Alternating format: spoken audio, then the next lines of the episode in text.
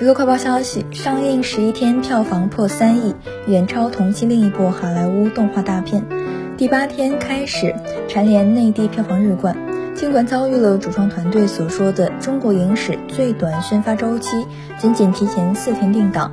国产动画片《新神榜》杨戬还是在院线取得了不错的开局。不过，惊艳绚丽的视觉效果、极具想象力的打斗场面以及满满的中国传统文化元素，似乎没有抵消部分线观众的遗憾。导演表示自己也在关注外界的反馈，他理解每个观众对于故事有着不同的解读，他希望未来能够做出让观众觉得特效很好、故事也很好的电影出来。